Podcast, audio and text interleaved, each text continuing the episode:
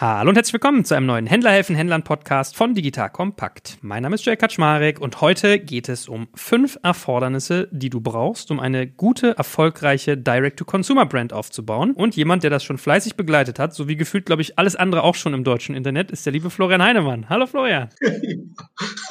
Da lacht moin, er. Moin. Ist doch nicht gelogen, oder? Du hast doch als Investor bei Project A und auch natürlich in deiner Historie davor schon einiges gesehen in dem Bereich, richtig? Das ist korrekt. Und nicht nur Schönes. Gut. Wir werden heute einen Ritt, wie gesagt, machen durch fünf Dinge, die erforderlich sind. Das heißt, wir werden am Anfang mal diskutieren, wann ist sowas eigentlich ein VC-Case? Wir werden darüber sprechen, wie es sich mit der Frequenz verhält. Was brauche ich da eigentlich? Über Differenzierung werden wir sprechen, über gute Warenkörbe und wie man eigentlich austariert, was man selbst an Kundenzugang und Kundenbeziehungen hat und was vielleicht nicht, indem man zum Beispiel über Marktplätze verkauft. So, That being said, also die fünf Dinger schon mal angerissen. Das erste Thema betrifft ja genau deine Gruppe Investoren, lieber Florian. Sozusagen die Frage, wann eine Direct-to-Consumer-Brand eigentlich ein VC-Case ist. Was ist denn da deine These? Ja, also ich glaube, das ist ja auch so ein bisschen so eine Beobachtung. Und ich glaube, das ist ja so generell ein Thema, ne, dass man, glaube ich, verstehen muss, und das ist gar nicht so einfach, dass eine gute Firma nicht zwangsläufig ein VC-Case ist und dass eine Firma, die kein VC-Case ist, deswegen nicht zwangsläufig eine schlechte Firma ist. Ich glaube, das ist nochmal ganz wichtig. Die allermeisten guten Firmen sind keine VC-Cases, weil ich glaube,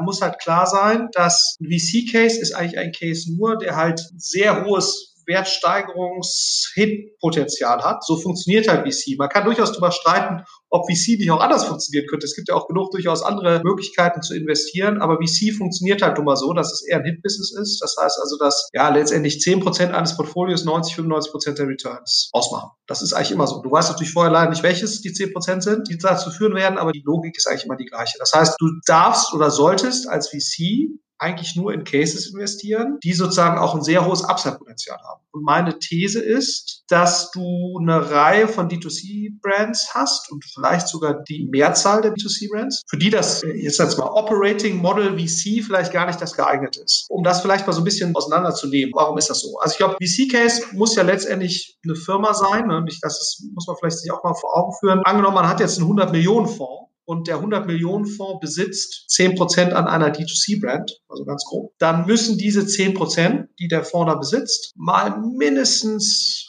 15, 20 Millionen zurückspielen, eher mehr, damit das ein, man spricht immer so von meaningful return, also sozusagen einen sinnvollen Return für den Fonds eine 100 Millionen Größenordnung generiert. Das heißt, wir reden von einer Firma, die mindestens 150, und das ist eigentlich eher die Untergrenze, 200 Millionen wert ist, ganz grob.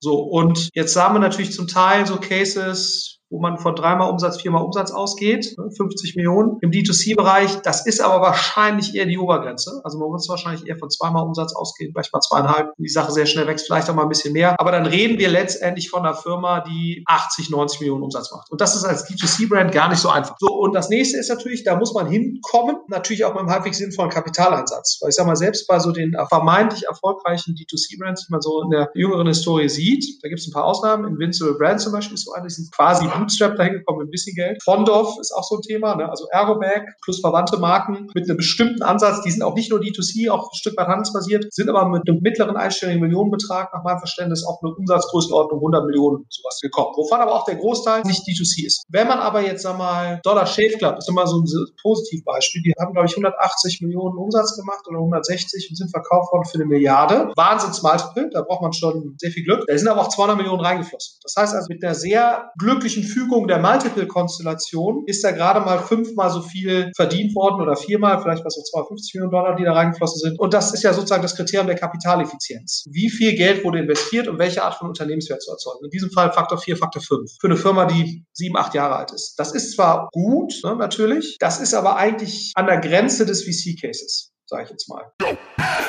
Jetzt kommt ein kleiner Werbespot.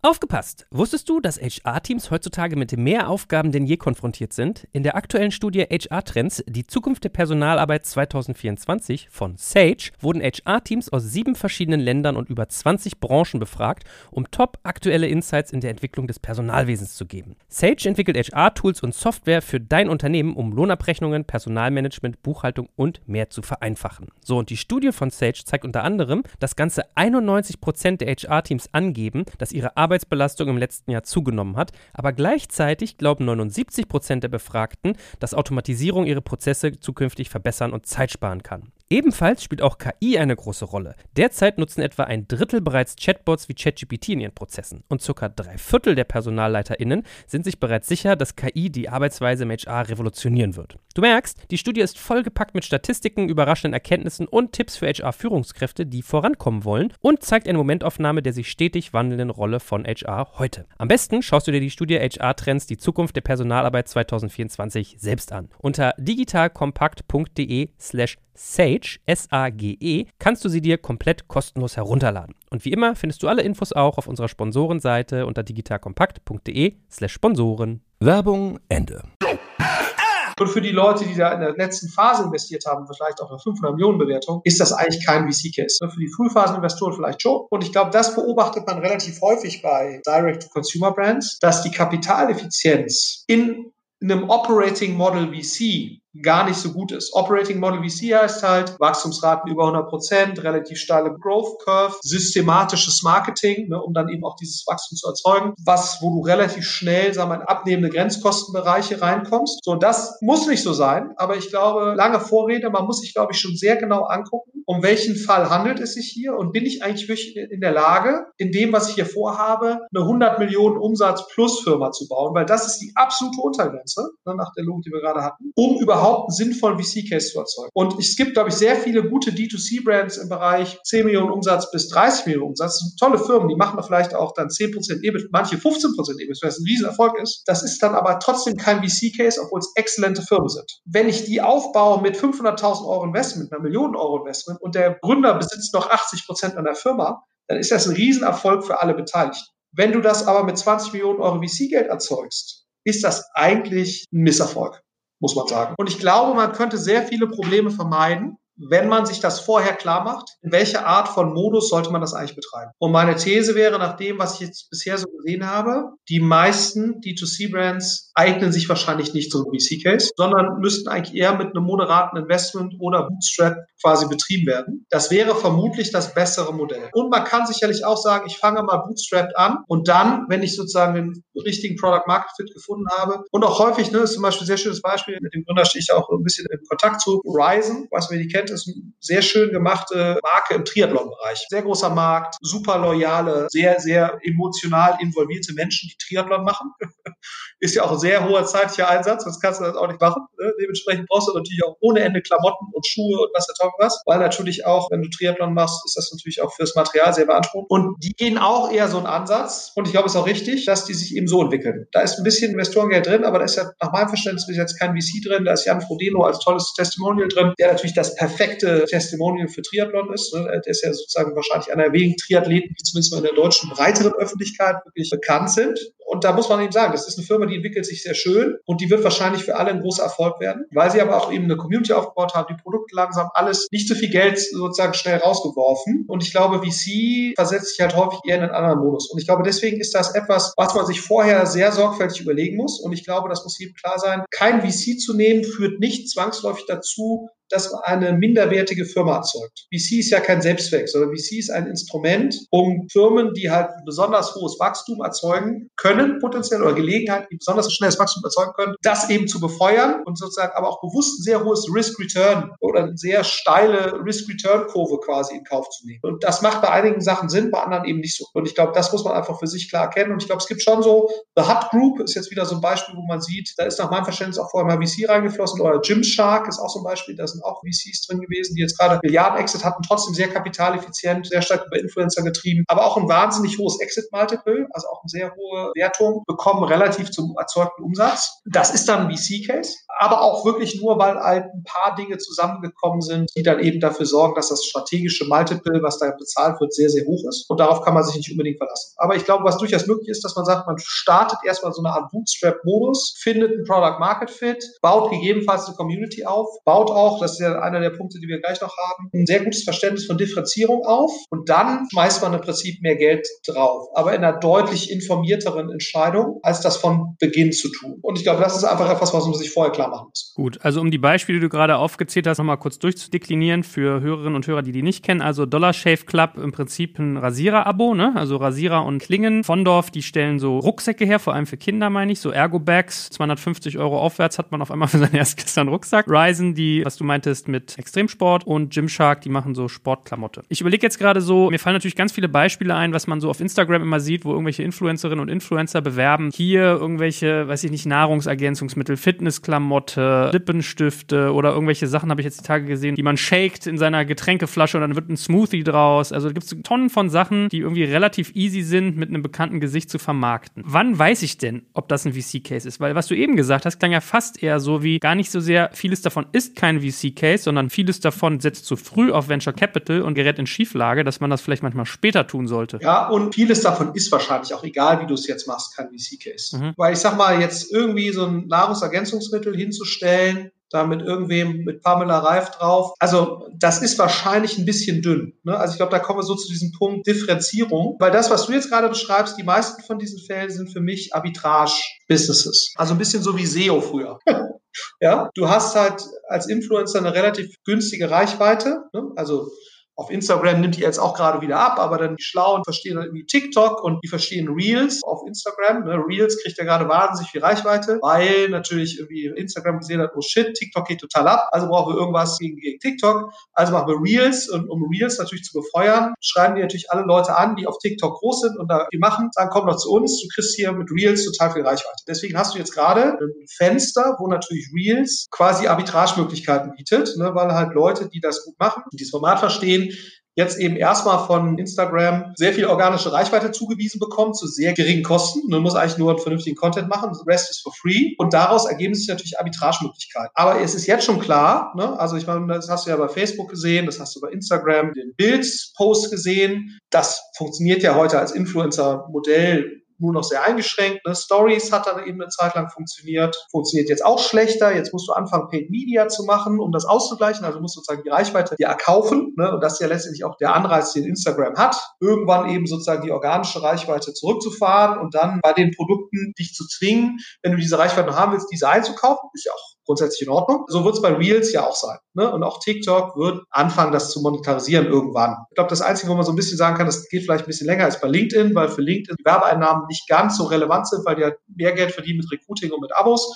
Deswegen kann man sagen, die Bedeutung der Werbeeinnahmen ist nicht ganz hoch und deswegen hast du wahrscheinlich eine Chance bei LinkedIn, deine organische Reichweite, die relativ lang zu monetarisieren. Aber lange Rede, kurzer Sinn, das ist für mich Arbitrage, weil du hast ein gewisses Zeitfenster, wo im Reels günstige organische Reichweite bieten. Das nimmt dann irgendwann ab. Das alleine reicht aber vermutlich nicht, um vernünftiges Business zu machen. Deswegen lass mal ruhig direkt vielleicht auf diesen dritten Punkt gehen, also diesen Differenzierungspunkt, weil es passt eigentlich ganz gut dazu. Was du ja auf jeden Fall erreichen musst, ist eine ausreichende Differenzierung auf Produktebene hinzubekommen. Die kann substanziell sein. Du hast jetzt wirklich bessere Nahrungsergänzungsmittel. Oder du schaffst es sozusagen, das auf der Storytelling-Ebene hinzukriegen oder auf der Emotionalisierungsebene. Oder idealerweise vielleicht sogar beides. Was ein geiles Produkt, mit einer geilen Story plus oder eine Community drumherum. Das ist natürlich sozusagen der Königsweg. Ich glaube aber, oder meine Hoffnung ist zumindest, dass man dafür wahrscheinlich mehr tun muss, als sich bei irgendeinem Lohnhersteller den Kram zusammenmixen zu lassen und Pamela Reif drauf zu knallen. Man muss wäre zumindest mal die Hoffnung, dann sich wahrscheinlich mehr Mühe geben bei den Dingen, die zugrunde liegen sind. Und wenn man das wirklich will, dann kann daraus eventuell eben ein BC-Case werden. Aber ich glaube, solange man das nicht hat, diese substanzielle Differenzierung und oder emotionale Differenzierung, die aber in gewisser Weise auch abgesichert ist. Also was meine ich mit abgesichert ist? Eben abgesichert ist durch die Community, die man vielleicht um sich herum aufgebaut hat, sie Horizon, oder die abgesichert ist durch eine sehr unique Art von Storytelling oder Content, den man erstellt. Wenn man das eben nicht hat, würde ich schon eher davon abraten, sondern würde eben sagen, solange bist du wahrscheinlich eher in einem Bereich Arbitrage oder ich baue halt eine vernünftige Firma auf, die aber letztendlich dieses Hockeystick-Potenzial, wenn man ganz ehrlich ist, nicht hat. Und da bleiben ja auch die meisten Nahrungsergänzungsmittel-Brands bleiben ja stecken in so einem Korridor drei bis 20 bis 25 Millionen Euro. Und die sind eben per Definition Definition kein VC-Case, weil sie eben nicht diese Unternehmensbewertung 200, 250 Millionen plus, die wir jetzt ja mal gerade so ganz grob genannt haben, als absolute Untergrenze für ein VC-Case. Und das hat jetzt nach meinem Verständnis eben in Visual Brands erreicht, das hat Foodspring erreicht und klar, im amerikanischen Bereich haben das natürlich nochmal eine mehr erreicht. Aber es erreichen dann eben wirklich nur einen Bruchteil der Firmen, die wahrscheinlich ein bisschen mehr tun, als also so Mittelchen zu nehmen, ist zumindest meine Hoffnung, sondern schon noch auf eine substanziellere Differenzierung setzen. Gut, also wenn ich jetzt nochmal zusammenfasse, was du gerade gesagt hast, du brauchst also eine klare Differenzierung als dritter Faktor, den zum zweiten kommen wir gleich. Sprich, einerseits könnte es was Produktseitiges sein, also meinetwegen Kleidung, die deutlich besser hält oder Nahrungsergänzungsmittel, die sich schneller aufnehmen lassen oder oder, also es muss irgendwas Beweisbares eigentlich sein oder du schaffst was Emotionales, wo du meinst, es muss abgesichert sein. Wenn ich jetzt deine Ausführungen mir nochmal durch den Kopf gehen lasse, die ja so sinngemäß lauteten, du baust als Influencer dein Haus aus fremdem Grund und dieser fremde Grund saturiert irgendwann, ich komme quasi auf organische Art nicht mehr durch, also muss ich mir entweder überlegen, ob ich weiterziehe zu einem Grund, wo ich noch durchkomme oder ob ich für bezahle. Dann wäre ja eigentlich eine der Logiken auch, wenn ich die Leute emotional verhaften will, dass ich quasi diesen Community-Aufbau irgendwie ownen muss, oder? Ja, und natürlich auch, wenn ich halt anfange dafür zu bezahlen, erstmal das. Und wenn ich natürlich anfange dafür zu bezahlen, entweder indem ich sozusagen die Influencer-Reichweite bezahle oder aber indem ich auf andere Marketingmaßnahmen umsteige, die auch bezahlt sind, also normales Instagram-Marketing, normales Facebook-Marketing und so weiter, dann brauche ich natürlich eine ausreichende Monetarisierung auf die Kundenbeziehung. Dann bin ich wahrscheinlich eben nicht mehr in der Lage, eine Erstorder-Profitabilität eben zu erzeugen, sondern um meinen Marketingmix zu verbreitern über sozusagen diese Arbitragegelegenheiten, ob es jetzt Fernsehwerbung ist oder eine Stufe drunter in irgendeiner Form Google-Werbung oder so, da brauche ich wahrscheinlich, um da substanziell Geld in die Hand zu nehmen, benötige ich vermutlich eben eine Art von Kundenwert. So, das hängt dann natürlich auch wieder wirklich mit der substanziellen Produkt- oder gefühlten Produktzufriedenheit zusammen und natürlich eben entweder mit dieser substanziellen Differenzierung, die diese Produktzufriedenheit erzeugt oder der emotionalen. Was natürlich dann aber schon ein Punkt ist, ich kann vermutlich eben schon, wenn ich einen sehr, sehr guten Influencer habe, diese Emotionalisierung ein Stück weit eben über die Person erzeugen. Mein Gefühl wäre nur auch, dann reicht nicht der handelsübliche Influencer, ne, sondern dann brauchst du wahrscheinlich schon jemand mit mehr Kredibilität, dass alleine diese Person ausreicht, um quasi den Grad an Emotionalisierung zu erreichen, auch nicht nur bei drei Nutzern, sondern bei deutlich mehr Nutzern, ne, um dann eben eine Kauffrequenz zu erzeugen, alleine aufgrund der Emotionalisierung, die die handelnde Person erzeugt. Ganz spannende Frage bei dem Thema ist ja schon so jemand, wenn du jetzt anguckst, Leger, ne? also die Marke hier von Lena Gerke, in Zusammenarbeit mit About You gestartet. Schafft das so jemand sozusagen, und die machen jetzt nach meinem Verständnis wenig B2C, sondern es ist primär über About You, ist ja auch grundsätzlich fein, aber Anspruch ist dann eben schon auch, da eine gewisse Markentreue zu erzeugen. Und das, das klappt wohl, zumindest in einem gewissen Umfang, machen auch wohl einen siebenstelligen Umsatz im Jahr, wollen irgendwie achtstellig werden. Und das ist ja eine tolle Firma. Die Frage ist eben, schafft es eine Person, jetzt mal wie Lena Gerke, die ja schon für deutsche Verhältnisse sicherlich in der Influencer A-Liga spielt, schafft so jemand das, quasi eine ausreichend große Community so eng an sich zu binden. Stephanie Giesinger versucht das jetzt auch gerade, glaube ich, mit ihrem Freund, die ist irgendwie mit so einem YouTube-Influencer liiert und die machen jetzt zusammen so eine Brand. Ist halt die Frage, reicht das, um auf so eine Flughöhe zu kommen. So, und meine These wäre wahrscheinlich nein, aber das reicht natürlich trotzdem dafür, dass Lena Gerke und Stephanie Giesinger und ihr Freund, dessen Namen ich jetzt vergessen habe, dass die trotzdem eine für sich ganz tolle Firma aufbauen. Also für den Influencer an sich ist das natürlich trotzdem eine super Firma, weil sag mal jetzt, wenn Lena Gerke es wirklich schafft, mit Hilfe von About You eine 10 Millionen Umsatzfirma aufzubauen, die 10% EBIT macht, eine Million Euro EBIT, wäre jetzt mal meine These, ist das schon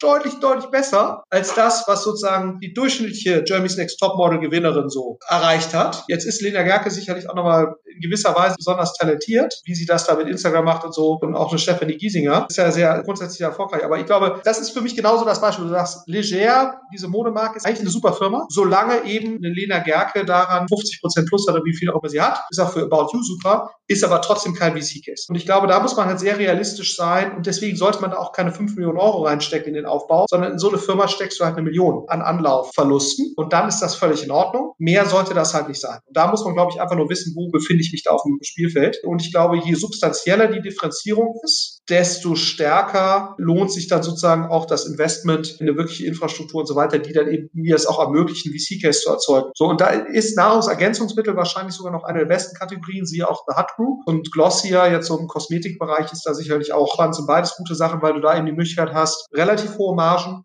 und trotzdem sozusagen immer noch eine vernünftige Produktqualität. Also du kannst da eine Rohmarge 70, 80 Prozent erreichen, ohne jetzt einen total beschissenen Value for Money zu erzeugen. Ne, weil das ist ja aber so das Gefährliche, wenn du jetzt deine Marge da oben fährst, geht das ja auch total zu Lasten der Qualität. Das ist da wahrscheinlich nicht ganz so, weil natürlich auch die Bestandsplayer, das darf man ja auch nicht vergessen, also die bestehenden FMCGs, die haben natürlich auch Wahnsinnsmargen in dem Bereich mit begrenzten F&E-Aufwendungen und begrenzten Materialaufwendungen. Deswegen eignet sich das natürlich schon sehr, sehr gut. Und deswegen siehst du da wahrscheinlich noch relativ viele erfolgreiche Firmen, wie jetzt eben Foodspring, die Invincible Brands und jetzt eben nochmal eine andere Liga natürlich, The Hut Group. ne? wo man jetzt auch sehr schön sehen kann. Und die dann natürlich auch nochmal die vertikale Integration wirklich komplett durchgezogen haben, weil vertikale Integration ist ja nicht nur D2C, ich kaufe direkt an den Consumer, sondern nach meinem Verständnis betreibt sozusagen The Hut Group dann nochmal eigene Kuhherden. Ne? Das heißt, also holen dann nochmal Margenprozente raus, weil sie einfach ihr Eiweiß dann auch nochmal selbst produzieren, was ja die Basis ist von relativ vielen Nahrungsergänzungsmitteln, die sie da produzieren. Das ist eigentlich ganz spannend. Aber ich glaube, das ist eben nicht jedem Case gegeben. Gut, also ich habe gelernt, der Freund heißt Markus Butler von Stephanie Giesinger. Ah. Ich lerne, es geht hier nur um wirklich reichweitenstarke Influencer, nicht so eine Hansel wie dich und mich. Ich habe festgestellt, ich habe weniger Follower als der Hund von Sebastian Diemer, also da habe ich noch Nachholbedarf ja, vielleicht sollte der Hund von Sebastian Diemer dringend irgendwie eine Hundejäckchen-Marke betreiben. Ja, das, das, ist aber auch niedlich, muss man ihm lassen. Eine Sache, bevor wir jetzt mal über Frequency-Produkte sprechen. Magst du nochmal den geneigten Hörern und Hörerinnen sagen, was du meinst, wenn du Arbitrage sagst? Weil normalerweise heißt ja Arbitrage, ich kaufe was wo günstig ein, verkaufst teurer weiter, hab eine Arbitrage, verdiene. So wie ich dich jetzt verstanden habe, meintest du, du kaufst dir sozusagen Nutzerreichweite auf irgendeinem Wege ein und monetarisierst die dann, indem du Produkte quasi direkt an Konsumenten vertreibst. Ja, was ja Arbitrage eigentlich im Kern beschreibt, ist ja sozusagen das Ausnutzen einer temporären Marktineffizienz. Das ist ein Kern die Definition von Arbitrage. Und wenn du so halbwegs an effiziente Märkte glaubst, dann glaubst du eben auch, dass bewusst Arbitrage nur temporär möglich ist, weil irgendwann der Markt checkt, dass es da eine Ineffizienz gibt. Und dann konvergiert der Markt eben wieder zu einem effizienten Zustand. Und was ich hiermit beschreibe, ist das Phänomen, ich kann günstig Reels-Reichweite erzeugen und deutlich mehr monetarisieren, als ich dafür einen Aufwand hatte. Nur weil am Anfang habe ich ja wirklich die Content Creation Kosten. Das ist ein temporäres Phänomen, weil halt irgendwann ist ja eine bewusste Marktineffizienz, die Facebook in dem Fall, Instagram genauer gesagt, die nehmen eben bewusst diese Marktineffizienz in Kauf, weil sie eben die Markteinführung von Reels befeuern wollen, darüber eben sozusagen Creatoren jetzt temporäre Reichweite geben, aber dann irgendwann ne, sagen die natürlich, nee, nee, lieber Influencer, wenn du weiter deine Reichweite haben willst, dann halten wir im Prinzip die Hand auf, dann greifen wieder unsere normalen Auktionsmechanismen, wie wir das sonst auch machen, wenn wir Reichweite vermarkten. Und das meine ich mit Arbitrage, dass dieses Fenster halt absehbar ist, dass das irgendwann geschlossen wird. Und als Investor, gerade als VC, der über fünf bis zehn Jahreszeithorizonte investiert, du würdest halt nicht in etwas investieren, wo du sagst, die Möglichkeit, das zu tun und das auch erfolgreich zu tun, basiert im Prinzip auf einer Arbitragesituation. Das ist genauso, wenn jetzt hier Leute kommen, ja Leute und sagen, ich will jetzt ein Atemmasken-Business aufbauen. Da würde ich eben auch sagen, ja, okay, ist sicher spannend, kann man auch Geld verdienen, muss man schnell sein. Aber das ist jetzt nichts für Project A oder auch irgendein anderer VC, der halbwegs klar bei Sinn ist, wahrscheinlich Geld investiert, weil die Wahrscheinlichkeit, dass wenn jetzt ein Impfstoff da ist und so weiter, dann irgendwann nächstes Jahr die Leute weiter mit Masken rumlaufen und jeder Mensch eigentlich mehrere Masken besitzt und auch dann austauscht natürlich, die Wahrscheinlichkeit ist jetzt nicht besonders hoch, dass das so bleiben wird. Ne? Also vielleicht schon, so, aber erstmal gehe ich von einem Arbitrage Business aus. Und da kann ich eigentlich als VC nicht investieren, weil ich eben längere Zeiträume brauche. Und das ist dann eher so ein Ralf Dümmel-Business hier von Höhle der Löwen.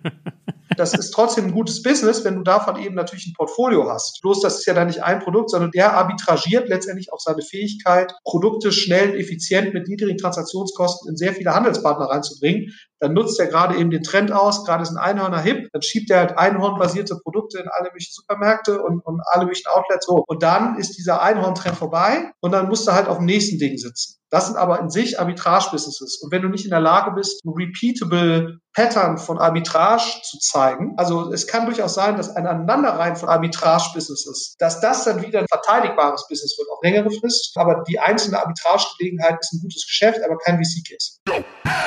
Jetzt kommt ein kleiner Werbespot. Aufgepasst! Wusstest du, dass HR-Teams heutzutage mit mehr Aufgaben denn je konfrontiert sind? In der aktuellen Studie HR Trends, die Zukunft der Personalarbeit 2024 von Sage, wurden HR-Teams aus sieben verschiedenen Ländern und über 20 Branchen befragt, um top aktuelle Insights in der Entwicklung des Personalwesens zu geben. Sage entwickelt HR-Tools und Software für dein Unternehmen, um Lohnabrechnungen, Personalmanagement, Buchhaltung und mehr zu vereinfachen. So, und die Studie von Sage zeigt unter anderem, dass ganze 91% der HR-Teams angeben, dass ihre Arbeit Arbeitsbelastung im letzten Jahr zugenommen hat, aber gleichzeitig glauben 79 Prozent der Befragten, dass Automatisierung ihre Prozesse zukünftig verbessern und Zeit sparen kann. Ebenfalls spielt auch KI eine große Rolle. Derzeit nutzen etwa ein Drittel bereits Chatbots wie ChatGPT in ihren Prozessen und circa drei Viertel der PersonalleiterInnen sind sich bereits sicher, dass KI die Arbeitsweise im HR revolutionieren wird. Du merkst, die Studie ist vollgepackt mit Statistiken, überraschenden Erkenntnissen und Tipps für HR-Führungskräfte, die vorankommen wollen und zeigt eine Momentaufnahme der sich stetig wandelnden Rolle von HR heute. Am besten schaust du dir die Studie HR Trends, die Zukunft der Personalarbeit 2024 selbst an. Unter digitalkompakt.de slash Sage, S-A-G-E, kannst du sie dir komplett kostenlos herunterladen. Und wie immer findest du alle Infos auch auf unserer Sponsorenseite unter digitalkompakt.de slash Sponsoren. Werbung Ende. Gut, dann sprechen wir jetzt mal über, wie angedroht, schon Frequency-Produkte und ich glaube, danach können wir auch gleich zu den Warenkörben kommen, was unser vierter Faktor ist. Also, du hast ja eigentlich gesagt, ist ja klar, wenn ich irgendwie ein Frequenzprodukt habe, also etwas, was wiederholend und oft gekauft wird, habe ich nicht den Druck, auf den ersten Kauf profitabel sein zu müssen. Also mal ein Beispiel zu geben. Jeder hat, glaube ich, im Podcast-Umfeld, bei mir, glaube ich, nur in drei Episoden. Ich glaube, so oft hatte ich die nicht als Werbepartner, aber das schöne Beispiel Casper gehört. Matratzen, ne? Direct to Consumer, eine Matratze, one size fits all, hoher Preispunkt, wo natürlich dann irgendwann die Frage aufkam, okay, ich glaube, glaube, der Bundesdeutsche tauscht so alle sieben Jahre seine Matratze gefühlt aus oder vielleicht alle fünf. Was kommt denn dann? Ja, dann kannst du über Kissen nachdenken, Bettbezüge und so weiter und so fort. Aber da spielt Frequenz ein Thema. Was ist denn dein VC-Blick auf diesen Aspekt? Vielleicht kannst du noch mal ein bisschen rausscheren, warum das irgendwie sehr, sehr wichtig ist bei Direct-to-Consumer, außer wie ich es jetzt so ein bisschen banal aufgezeigt habe. Ja, also du bist, wenn du halt eine einzige Transaktion hast, auf der du profitabel sein kannst oder profitabel sein musst, ist das einfach deutlich schwieriger und in der Regel deutlich kapitalineffizienter. Ne? Weil so mal die Wahrscheinlichkeit, das hinzubekommen und auch dauerhaft hinzubekommen, weil in dem Moment, wenn es funktioniert, das ist bei Casper ja auch passiert, dann hast du zig andere Matratzen-Startups, die dann auch irgendwie kommen. Ne? Und dann kannst du natürlich behaupten, dass Time Magazine dein Produkt als die größte Innovation 2017 ausgezeichnet hat, auf Basis welches Kriteriums auch immer. Aber trotzdem schaffst du es Vermutlich nicht, das dauerhaft in niedrigere Marketingkosten zu übersetzen, die eben gleichzeitig steigen, weil eben immer mehr Startups quasi buhlen um Menschen, die irgendwie eine neue Matratze kaufen. Und das hast du auch bei Casper gesehen. Letztendlich hat es Casper nicht geschafft, in eine positive Unit Economics Situation zu kommen und konnte eben auch nicht aufzeigen, bisher zumindest nicht, dass sie es geschafft haben, diese anderen Sortimente, die da noch dazu, ne, mit Deckchen und Kissen und was da noch so alles, die Story war ja dann, nee, nee, wir verkaufen keine Matratze, wir verkaufen, was in der Schlafraum, Schlafgefühl, ich weiß nicht, also auf jeden Fall so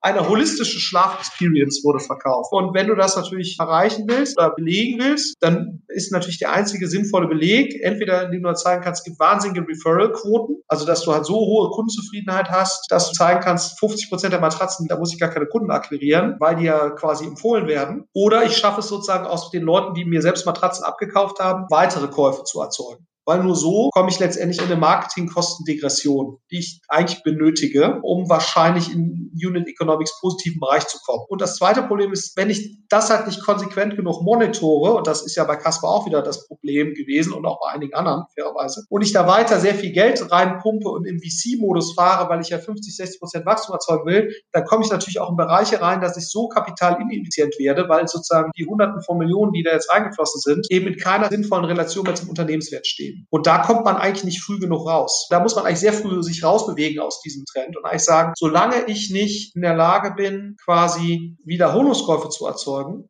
Möglichkeit eins, eine sehr hohe Referral-Quote zu erzeugen oder anderweitig organische Kundenakquisition, beispielsweise über Community-Content und so weiter, darf ich eigentlich nicht anfangen, da sehr, sehr viel Investorengeld reinzuschieben, weil ich mich sonst gegebenenfalls in eine Situation manövriere, wo halt die Kapitaleffizienz so schlecht wird, und das hat ja dann, das Kapitaleffizienz ist ja dann nur sozusagen ein Ausdruck dessen. Das drückt sich ja dann häufig aus in sehr hohen Liquidationspräferenzen. Demotivierte Gründer, weil sie wissen, ich werde nie wieder über diese Liquidationspräferenzen hinauskommen. Das heißt, ich manövriere im Prinzip die Gesamtfirma dadurch in eigentlich einen distressed Fall, obwohl ich vielleicht sogar ein Geschäft habe, was ich auf einem kleinen Niveau, ich weiß gar nicht, ob das nicht sogar auf einem mittelgroßen Niveau hätte wahrscheinlich sogar funktionieren können. Weil ich glaube schon, wenn du eine differenzierte Matratze hast mit guten Content-Marketing und einfach ganz konsequent bist und sagst, ich muss halt first order profitable sein, alles andere mache ich nicht, und dann wachse ich eben nur 10%, 20%. Das kann ja durchaus funktionieren. Ne? Und hier diese Kollegen von Bettenriese, die machen etwas anderes Modell, aber die haben ja gezeichnet, das ist jetzt gerade von Haniel gekauft worden, auch profitabel. Die haben ja ein Modell gefahren, was funktioniert hat. Also insofern, das geht schon. Aber Punkt ist eben schon, die meisten Cases es DVC-Cases sein wollen oder exponentielles Wachstumspotenzial haben wollen, basieren in der Regel schon auf High-Frequency-Produkten. Wie halt Nahrungsergänzungsmittel, wenn sie gut sind, Kosmetik, wenn sie gut sind. Lily-Do ist sicherlich auch so ein Case, ne, wo du sagst, Windeln, wenn du dich halt entsprechend positionierst, gutes Produkt hast und sagen wir, die Nutzer von Lily-Do werden das bestätigen können, das ist einfach ein gutes Produkt. Also im Verhältnis auch zu Pampers.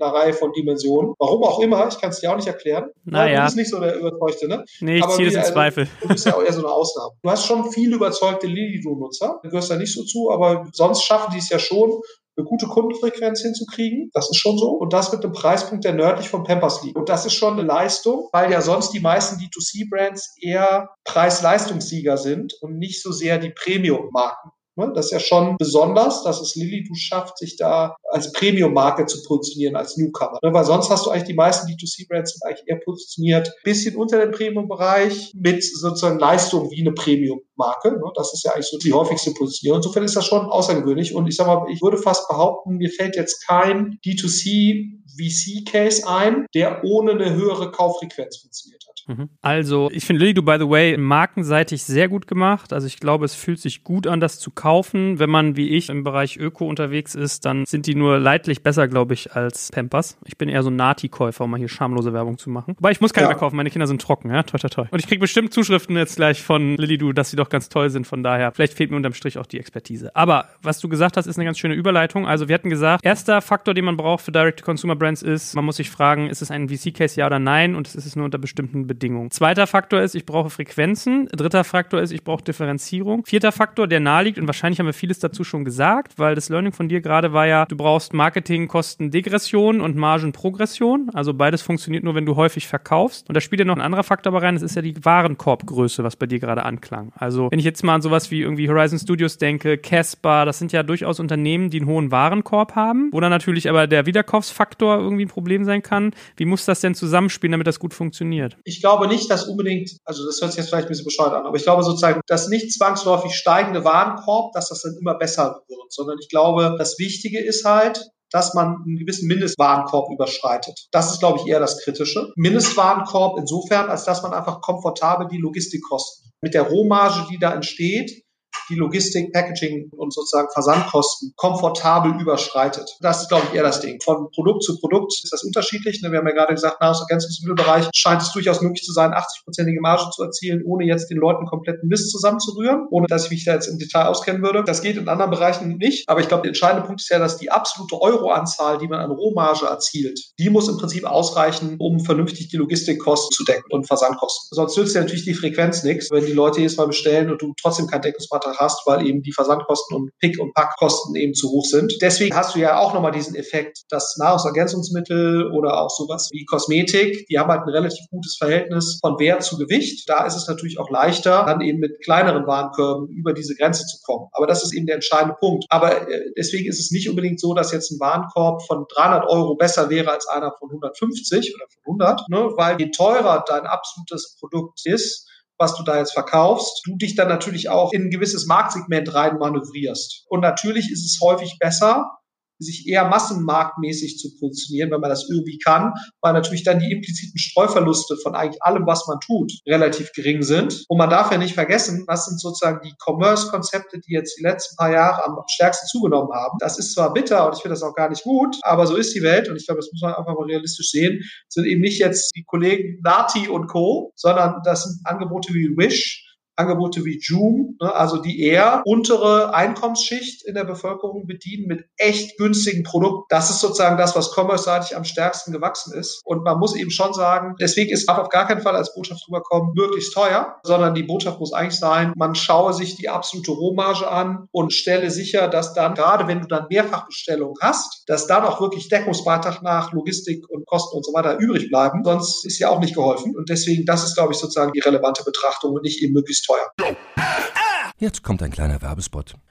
Aufgepasst! Wusstest du, dass HR-Teams heutzutage mit mehr Aufgaben denn je konfrontiert sind? In der aktuellen Studie HR Trends, die Zukunft der Personalarbeit 2024 von Sage, wurden HR-Teams aus sieben verschiedenen Ländern und über 20 Branchen befragt, um top aktuelle Insights in der Entwicklung des Personalwesens zu geben. Sage entwickelt HR-Tools und Software für dein Unternehmen, um Lohnabrechnungen, Personalmanagement, Buchhaltung und mehr zu vereinfachen. So, und die Studie von Sage zeigt unter anderem, dass ganze 91% der HR-Teams angeben, dass ihre Arbeit Arbeitsbelastung im letzten Jahr zugenommen hat, aber gleichzeitig glauben 79 Prozent der Befragten, dass Automatisierung ihre Prozesse zukünftig verbessern und Zeit sparen kann. Ebenfalls spielt auch KI eine große Rolle. Derzeit nutzen etwa ein Drittel bereits Chatbots wie ChatGPT in ihren Prozessen und ca. drei Viertel der PersonalleiterInnen sind sich bereits sicher, dass KI die Arbeitsweise im HR revolutionieren wird. Du merkst, die Studie ist vollgepackt mit Statistiken, überraschenden Erkenntnissen und Tipps für HR-Führungskräfte, die vorankommen wollen und zeigt eine Momentaufnahme der sich stetig wandelnden Rolle von HR heute. Am besten schaust du dir die Studie HR-Trends, die Zukunft der Personalarbeit 2024 selbst an. Unter digitalkompakt.de slash Sage, S-A-G-E, kannst du sie dir komplett kostenlos herunterladen. Und wie immer findest du alle Infos auch auf unserer Sponsorenseite unter digitalkompakt.de/slash Sponsoren. Werbung Ende.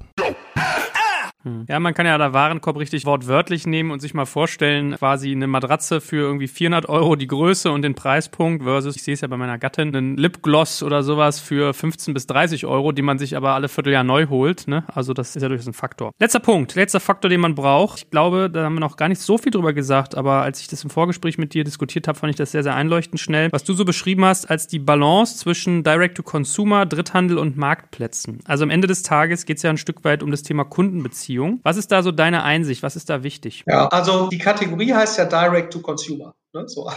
Also insofern sollte ja schon der Anspruch sein, einen relevanten Teil Direct to Consumer abzuwickeln. Also über die eigene Website, über die eigene Sphäre, über die eigene App. Also etwas, was man wirklich direkt kontrolliert. Das ist, glaube ich, total wichtig. Nicht nur aus den gerade beschriebenen Gründen, ne, dass du so im Handelsmaß sparst und so weiter oder Provision von Marktplätzen, sondern weil du natürlich auch eine direkte Kundeninteraktion hast, die du ja auch wiederum für die Produktweiterentwicklung nutzen kannst und so weiter. Und das ist, glaube ich, auch einer der Bereiche, was für normale FMCGs ja das strategisch Spannende ist. Ist ja nicht nur dieser Direct Access am Handel vorbei, um jetzt Handelsmarge zu sparen, sondern natürlich auch eine viel direktere Interaktionsmöglichkeit im Sinne der Produkt Produktweiterentwicklung. Und da braucht man natürlich zumindest mal einen repräsentativen Anteil des eigenen Geschäfts sollte man eben über die eigenen Kanäle abwickeln, um eben genau das zu gewährleisten. Was auch immer das genau heißt. Also ich würde, glaube ich, schon als Investor, wenn ich auf sowas drauf gucke und eventuell dann auch mal sowas kaufen möchte, wo ja auch die Frage ist, ist das überhaupt mein Ziel? Ne? Gerade wenn ich jetzt keinen VC-Case habe, habe ich auch keinen Exit-Zwang. Das ist ja das nächste, wenn ich einen VC-Case habe oder mir einen VC reinhole, habe ich auch immer direkt einen Exit-Zwang. Muss ja gar nicht sein. Ne? Das kann ja durchaus ein sehr schönes Geschäft sein, was ich einfach betreibe und damit irgendwie Gewinn mache, so wie so ein ganz normales Unternehmen halt. Muss ja gar nicht unbedingt verkauft werden. Aber wenn ich jetzt sozusagen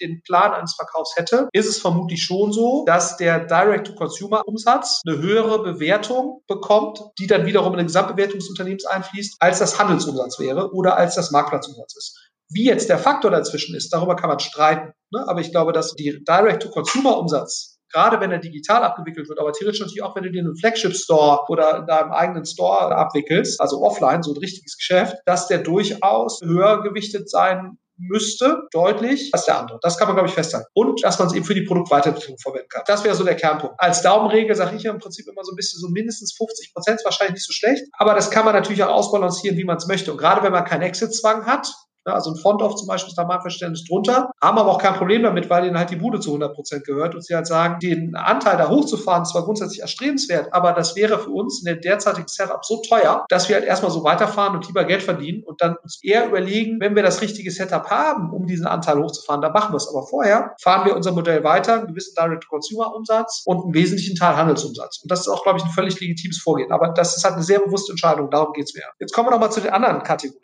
Man kann ja auch die These vertreten, sagen, Direct-to-Consumer, die sollten eigentlich gar nichts mit Handel machen. Ne? Das ist ja dann nicht mehr Direct-to-Consumer, man verwässert ja quasi. Und das ist ja eigentlich genau das, was man ersetzen will. Und das ist wahrscheinlich in der Absolutheit auch falsch. Also es ist wahrscheinlich schon so, gerade wenn man Brand-Marketing macht, oder wenn man investiert, auch mal ein Upper Funnel, um eben eine Marke aufzubauen, was wahrscheinlich schon auch ein Stück weit erforderlich ist, um überhaupt auch ein gutes Direct-to-Consumer-Business aufzubauen. Auch Influencer-Marketing, wo man ja viele sieht, ist ja eine gewisse Form des Upper Funnel-Marketings. Also Upper Funnel in dem Sinne, dass man eigentlich Bedarf weckt. Wenn man das tut, dann macht es natürlich schon auch Sinn, die Nachfrage, die man damit erzeugt, die Markenbekanntheit, die man damit erzeugt, durch diffusere Kundenkontakte zu monetarisieren. Das ist ja nichts anderes, ist ja Handel. Handel ist ja, ich baue eine gewisse Markenbekanntheit auf und dann läuft einer an mir vorbei da im Regal und denkt so, wow, okay, hier, das habe ich ja, Foodspring habe ich ja schon mal gesehen, greife ich jetzt mal zu. So, und die Erfahrung ist natürlich schon, dass gerade wenn es einem darum geht, das eine ist ja Marketingkostendegression, ist natürlich auch von Marketingkosten relativ günstig, aber du hast natürlich den Margenverlust durch die Handelsmarge, aber auch Marketingkosten per se hast du dann ja de facto erstmal nicht mehr.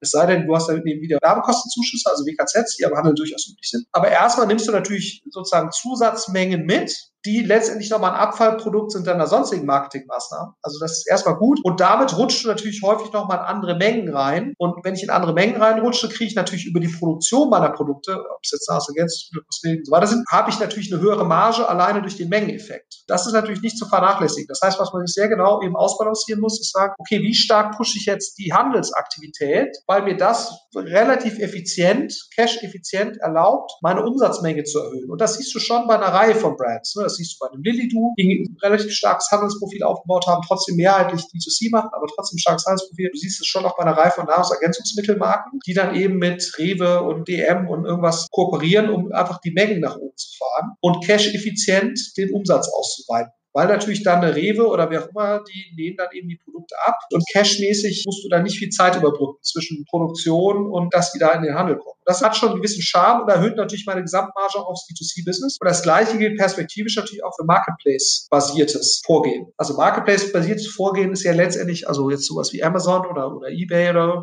das ist natürlich jetzt auch nicht großartig anders letztendlich als Dritthandel mit dem Unterschied, dass ich natürlich im Dritthandel jetzt ein DM setzt ja selbst den Preis. Als Marketplace-Seller setze ich den Preis. Also wenn du jetzt nicht jemand bist, es gibt ja mehrere Stati, also bei Amazon kannst du ja aussuchen, bist du Supplier Ne? Und die setzen den Preis oder bist du Marketplace-Seller und du setzt selbst den Preis. Und dann kannst du noch überlegen, nutzt du quasi bei Amazon Fulfillment bei Amazon, also die Logistikleistung von Amazon, aber halt behältst trotzdem die Preishoheit oder wirst du gegebenenfalls sogar Supplier, die kaufen den Kram ab zum definierten Preis und welchen Preis die dann setzen, da bist du dann quasi raus. Und unsere These ist vermutlich, dass dieses selbst die Preissetzungshoheit zu behalten, auch bei einem Amazon, dass das schon, wenn man das macht, der absolute Kern ist. Man darf, glaube ich, die Preishoheit nicht verlieren, damit man im Prinzip auch sicherstellen kann, dass die direkten Kanäle, die man hat, dass das eigentlich immer die preisgünstigsten Kanäle sind. Und das muss man, glaube ich, einfach nur sehr genau managen. Ne? Ist auch ein sehr spannendes Feld. Es gibt dann auch einige, die bieten dann bei Amazon nur Probepacks an und die großen Packungsgrößen von irgendwas, die gibt es dann nur direkt. Oder die bieten bessere Preise bei sich an und versuchen dann irgendwelche Gutscheine zu verstecken in den Amazon abgesetzten Produkten, was du eigentlich nicht darfst. Du darfst nicht keine Direktgutscheine bei Amazon-Produkten reinmachen. Aber wenn du nur ein paar Millionen Umsatz machst, merkt das keiner bei Amazon, ist dann so die Hoffnung. Ja, so. Aber der fliegt natürlich sofort raus, wenn das einer merkt. Und das muss man, glaube ich, relativ gut und bewusst managen. Und auch da zählt natürlich wieder, ob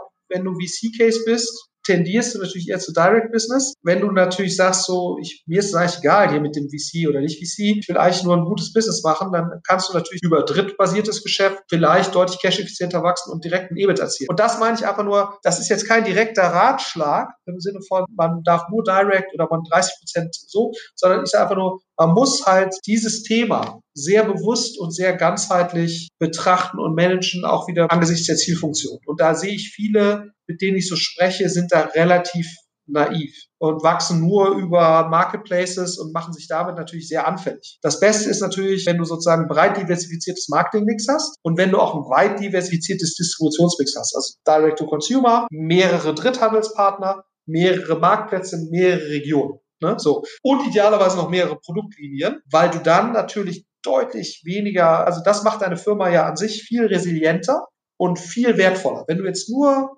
Influencer-Marketing machst, nur Direct-to-Consumer und Influencer-Marketing nur auf Instagram-Stories, bist du natürlich viel anfälliger für Schwankungen, als wenn du jetzt eben ein relativ breit diversifiziertes Marketing hast. Und das muss einem klar sein. Diversität in puncto dieser Distribution und Marketingkanäle hat einen Wert an sich, der quasi das Business an sich mit einem anderen Multiple auf Umsatz und oder EBIT eben versieht und was man dann auch sehr gut darstellen kann. Weil du siehst schon, reine Influencer-basierte Businesses, wenn du jetzt nicht irgendwie Ostern und Weihnachten zusammen hast, die haben wahrscheinlich eher ein kleineres Multiple als auf eben das, was auch immer zugrunde gelegt wird, Umsatz oder, oder EBIT. Wie erklärst du dann, was wir ja auch so in unserem Vorgespräch hatten, so einen Fall wie Anker, die mit einer Milliarde Umsatz, mit eigentlich gefühlt nur Marketplace-Geschäften einen siebener Multiple kriegen, sieben Milliarden bewertet werden, an die Börse streben? Wie geht sowas? Das ist ja dann eigentlich deiner These widersprechend, ne? Also die Resilienz dessen ist ja absolut, maximal. Ja, absolut. Das erkläre ich mit Handelsplatzarbitrage. Die haben halt das Ding in China an die Börse gebracht, warum auch immer. Also ja, die sourcen die Produkte in China, aber die Kundenbasis sitzt ja in den USA. Also hätte man auch sagen können, das hätte man eigentlich in den USA so. Aber der wird schon gewusst haben, warum er das in, vermute mal Shanghai, ich weiß nicht, aber auf jeden Fall irgendeinen chinesischen Börsenplatz an die Börse gebracht hat, weil er wahrscheinlich hofft, dass dort sozusagen diese Überlegungen nicht so angestellt werden. Und er hat ja recht.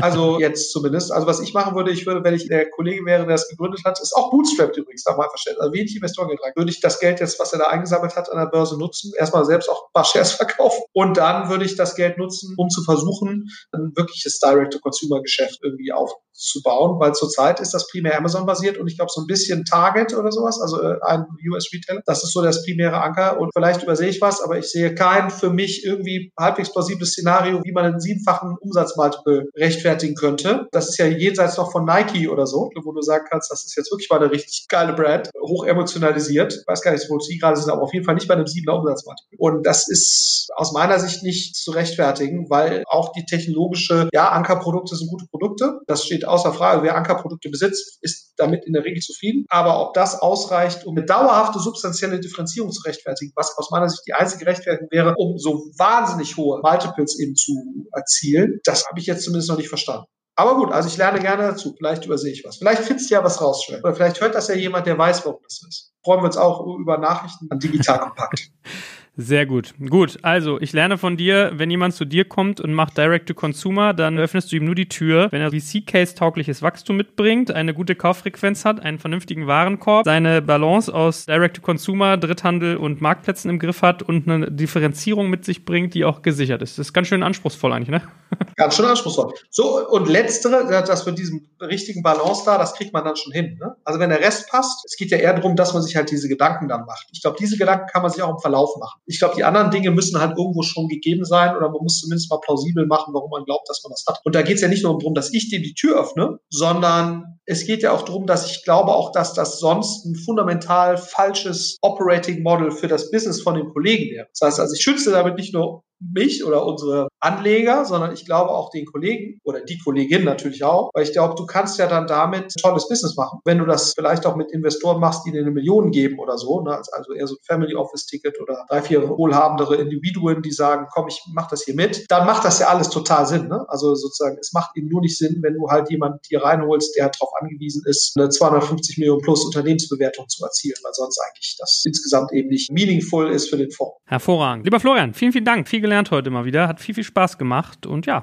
also bleibt mir nur sagen, danke. Dankeschön. Ciao, ciao. Bis in Bälde.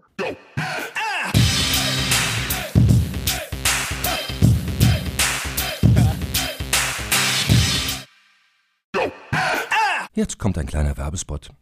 Aufgepasst! Wusstest du, dass HR-Teams heutzutage mit mehr Aufgaben denn je konfrontiert sind? In der aktuellen Studie HR Trends, die Zukunft der Personalarbeit 2024 von Sage, wurden HR-Teams aus sieben verschiedenen Ländern und über 20 Branchen befragt, um top aktuelle Insights in der Entwicklung des Personalwesens zu geben. Sage entwickelt HR-Tools und Software für dein Unternehmen, um Lohnabrechnungen, Personalmanagement, Buchhaltung und mehr zu vereinfachen. So, und die Studie von Sage zeigt unter anderem, dass ganze 91% der HR-Teams angeben, dass ihre Arbeit Arbeitsbelastung im letzten Jahr zugenommen hat, aber gleichzeitig glauben 79 Prozent der Befragten, dass Automatisierung ihre Prozesse zukünftig verbessern und Zeit sparen kann. Ebenfalls spielt auch KI eine große Rolle. Derzeit nutzen etwa ein Drittel bereits Chatbots wie ChatGPT in ihren Prozessen und circa drei Viertel der PersonalleiterInnen sind sich bereits sicher, dass KI die Arbeitsweise im HR revolutionieren wird. Du merkst, die Studie ist vollgepackt mit Statistiken, überraschenden Erkenntnissen und Tipps für HR-Führungskräfte, die vorankommen wollen und zeigt eine Momentaufnahme der sich stetig wandelnden Rolle von HR heute. Am besten schaust du dir die Studie HR-Trends, die Zukunft der Personalarbeit 2024 selbst an. Unter digitalkompakt.de slash Sage, S-A-G-E, kannst du sie dir komplett kostenlos herunterladen. Und wie immer findest du alle Infos auch auf unserer Sponsorenseite unter digitalkompakt.de slash Sponsoren. Werbung Ende.